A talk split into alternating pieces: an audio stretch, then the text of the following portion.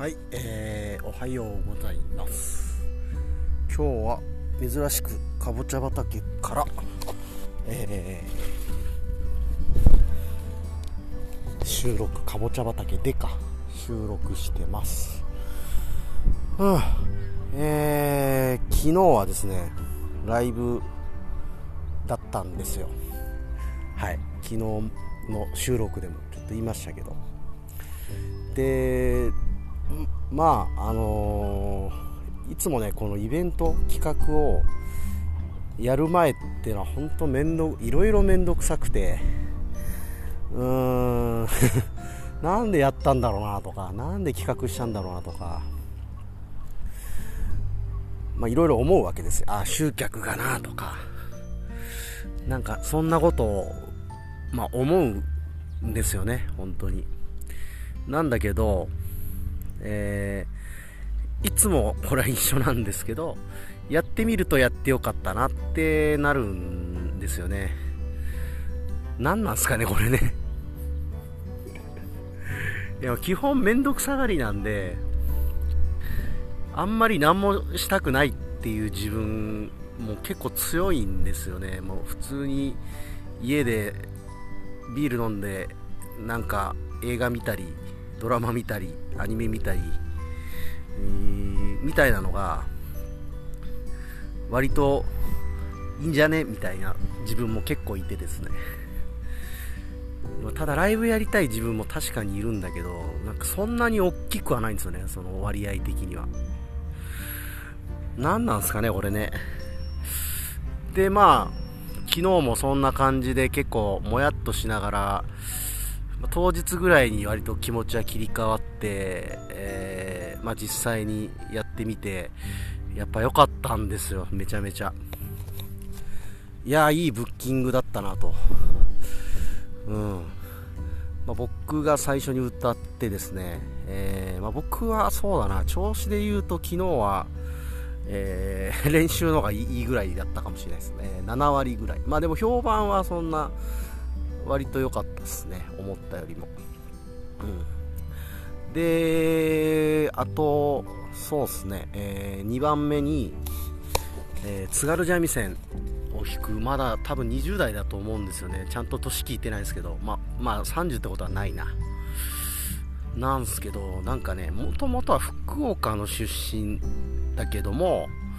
えー、で向こうで民謡をやってたらしいですよね。小さい頃から。うん、でただなんか津軽三味線でなんかねスーパーマリオの音楽を津軽三味線で弾いてるのを YouTube かなんかで見たらしくてそれに惚れてしまって高校ぐらいからなんかそっちの勉強もしたいみたいな感じになってうん。で結局な関西に行って勉強してたって言ったかな確か。で今はオンラインで秋田の先生に月2か3ぐらいでレッスンを受けてるみたいな話でした。で今すごいですね。秋田の先生に石垣島でレッスンを受けれるというテクノロジーの進化を本当に感じるし移動コストやっぱないのでなんか可能性めっちゃ広いなっていうのを まあちょっと話それるんですけど、まあ、そんなこと思いましたね。はい。いや、それで、まあ、やっぱ小さい頃からやってるからか、なんか結構舞台慣れしてて、雨降ってきたら。舞台慣れしてて、うん、最初緊張してるってすげえ言ってたんですけど、なんか緊張しますねとか言って、だからちょっと最初話しますとか言って、いろいろ自分のことを話したりとか、その話もね、なんか 慣れてんすよね。若いんだけど。離れ、なんすかね、あれは。えー、それでまあ実際に、まあ、津軽三味線とあとまあ普通民謡と織り交ぜながら、えー、何曲かやってもらったんですけどいややっぱねこの島の民謡を聞き慣れてるのもあると思うんですけどいいっすね。いや津軽三味線かっこいいっすね。あのピロイロピロイロピロイロピロイロとかなんかもう左の指も速い。あんなのなんだろう大き大人になってからあれできんのかなってちょっと思いましたね。ああいうのはもう小さい頃からやってないとできないんじゃないかなっていうのを感じましたけど。いやーでもねマジ良かったっすまたイベント企画した時声かけますねなんて一応言わしてはもらったんですけど。うん。いや良かった。であれなんかあのピロイロピロイロとかの見せ場みたいなとこがところどころあるんですけどなんかそこはねあのみんな拍手したりするらしいんですよねそのルールというかまあルールほどのことではないんですが、まあ、そう習慣があるみたいな感じですね。で、その拍手ポイントをこう顔で教えてくれるんですよ。ここですよっていうのをね。それもなんかちょっと面白かったですね。だんだんみんな慣れてきて、最後の方はね、あのー、言われ、こう、目で合図されなくても、やるようになってたんですけど。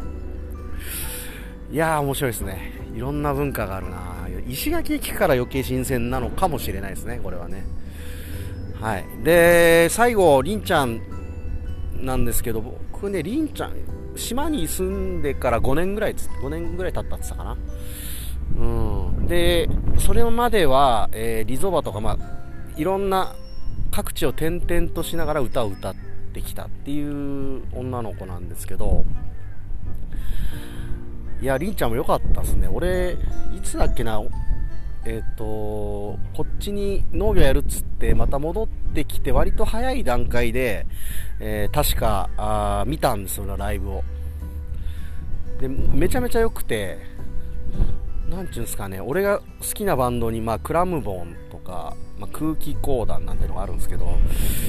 えっ、とね、ま、間が独特というか結構自分の間で歌う感じ、のアーティストさんがまあもともと好きなんですよ。こうなんですかね拍とかもちょっとこう自分の感情によってこうちょっとゆっくりになったりとかテンポが。なんかそういう感じの歌い方ですね。でもなんか自分の演奏と歌みたいな感じでやる人で、まあ、俺も割とそういうのに近いところがあるんですけどで思ったんが、まあ、カラオケ苦手だろうなと思ったんですね。カラオケね、俺も苦手なんですよ。こう、自分の間で、こう、え、自分の演奏で歌えないので、なんかこう、合わせなきゃいけない感じとか、ちょっと苦手なんですよね。で、で、りんちゃんもきっとそうだろうなと、昨日聞いてて思いましたけど、まあ、非常にいいですね。ガットギターをポロポロ弾きながら、えー、語るように歌う感じ。ですね、まあ、あとすっごい楽しそうな感じとかも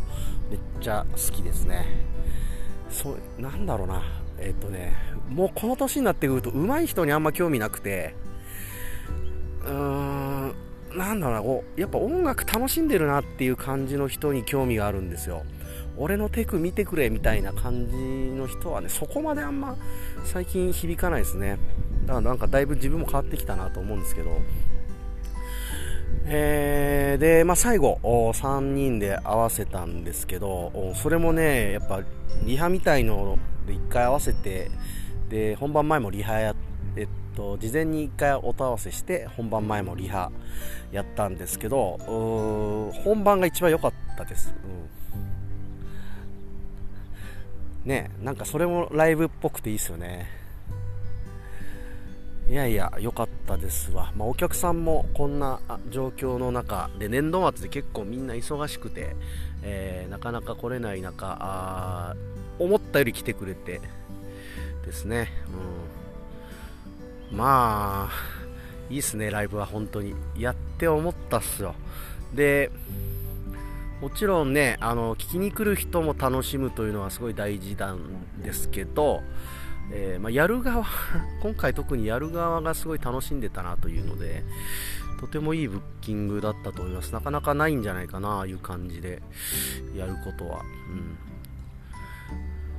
うん、で、そうそう、今回ね、1個、もやもやっとしてたことがあって、これは結構悩んだんですけど、そのライブチャージの値決め、えー、でちょっと悩んだんですよね。で、まあ、結局2000円ワンドリンクでやったんですけどえっ、ー、とねこれねなんすかねまあその金額とかも 昔その先輩に、いろいろ言われてねやっぱ無料でやるのは違うんだみたいな話をされたことは結構あってですねまあその時の言葉をまずっと引きずっててたんですよね。でうーんと自分なりの答えみたいのはその時なかったんで、まあ、言われるがままに一応チャージを取るということで、えー、やったんですけど今回こう本番前ぐらいになってちょっと気づいたんですよ。あの時代的にライブチャージを取るということではなく、えー、まあ、人からのその感想としての投げ銭。これがやっぱ一番しっくりくるなと思って。良くなかったら多分額も少ないだろうし良かったら額も増えるというところもあるんですが単純にえっ、ー、とまあいい時って多分反応でわかるんですよね。うん。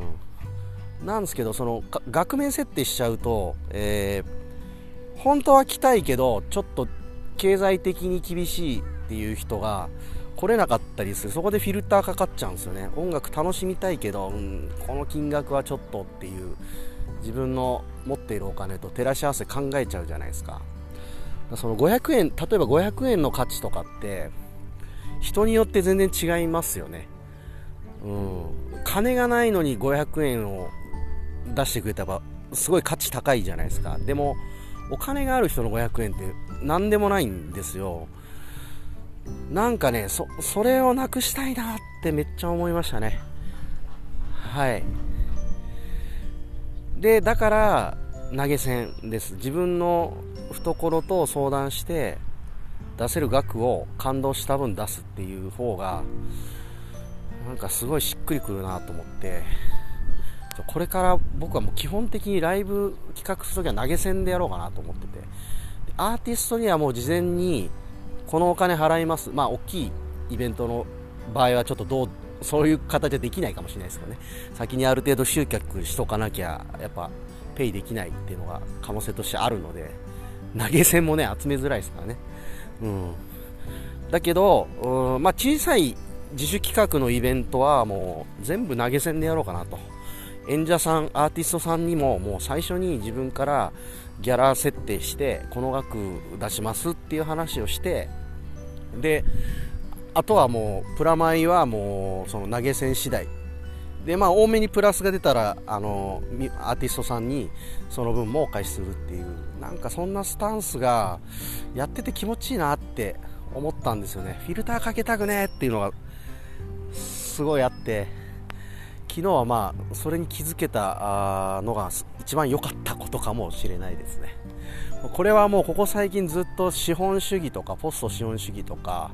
まあ、労働働くこととか、まあ、そういうのをずっと考えててその中で多分生まれたこう言語化されたことだったのでいやいいっすね。なんかすごいいい気づきでした。はい。というわけでまあまた折を見て企画したいなと思ってます。今度は宮古島の大好きな砂川孝之君とかあとは、まあ、石垣に住んでるよしと君のまた先島チンパンジーナイトというイベントがあるんですが、まあ、それをね企画したいなと思いましたね。はい。いやよかった。はい、聞いてくれてありがとうございました。